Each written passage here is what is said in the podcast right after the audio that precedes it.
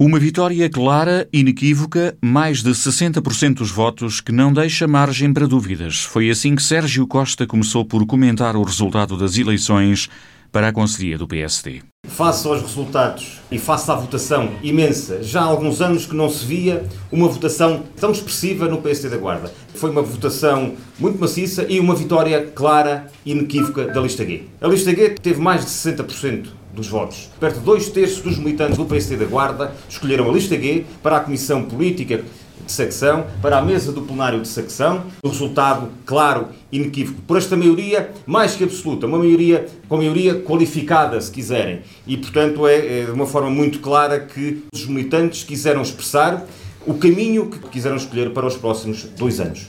E nós temos de estar sempre com aquilo que os militantes nos dizem nos atos eleitorais. Esta votação maciça na nossa lista eh, dá-nos muito alento para continuarmos a trabalhar. E com este resultado expressivo, Sérgio Costa não tem dúvidas que o Partido Social Democrata estará mobilizado para manter o projeto político iniciado em 2013. O PSD estará a partir de agora, face a esta votação muito expressiva na nossa lista e com tantos votantes, estará altamente mobilizado para que o projeto político que foi iniciado em 2013, onde eu me integro com muito orgulho, nunca seja colocado em causa e, portanto, seja levado até ao fim e possa perdurar nos próximos anos. É esse também o nosso grande objetivo a partir de hoje, um PST muito forte, muito mobilizado para ajudarmos ao projeto político que a Guarda escolheu em 2013 e reforçou em 2017. Mas será assim tão fácil, tendo em conta que à frente do município está Carlos Chaves Monteiro, mais próximo da lista opositora liderada por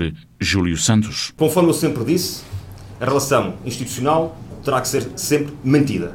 No rigor das coisas, muito mais protocolares, muito mais do que legais, sob o ponto de vista do companheirismo, é isto que tem que ser feito. E, portanto, temos de trabalhar todos na defesa do projeto político que em 2013 e 2017 ganhou.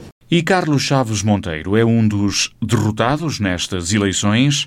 Sérgio Costa disse que cada um tire as ilações que entender, mas não deixou passar em claro o facto do Presidente da Câmara ter estado à conversa com Júlio Santos e com os apoiantes do candidato no dia das eleições, durante várias horas, junto à sede do partido. As ilações, cada um tira as que quiser. Eu assisti hoje à tarde, foi público, todas as pessoas verificaram. O atual Presidente da Câmara, o meu companheiro de partido, Carlos Chaves Monteiro, é sempre um companheiro de partido, Carlos Chaves Monteiro, esteve parte da tarde, se não posso dizer até a tarde toda, junto do candidato oponente à minha lista, da lista A.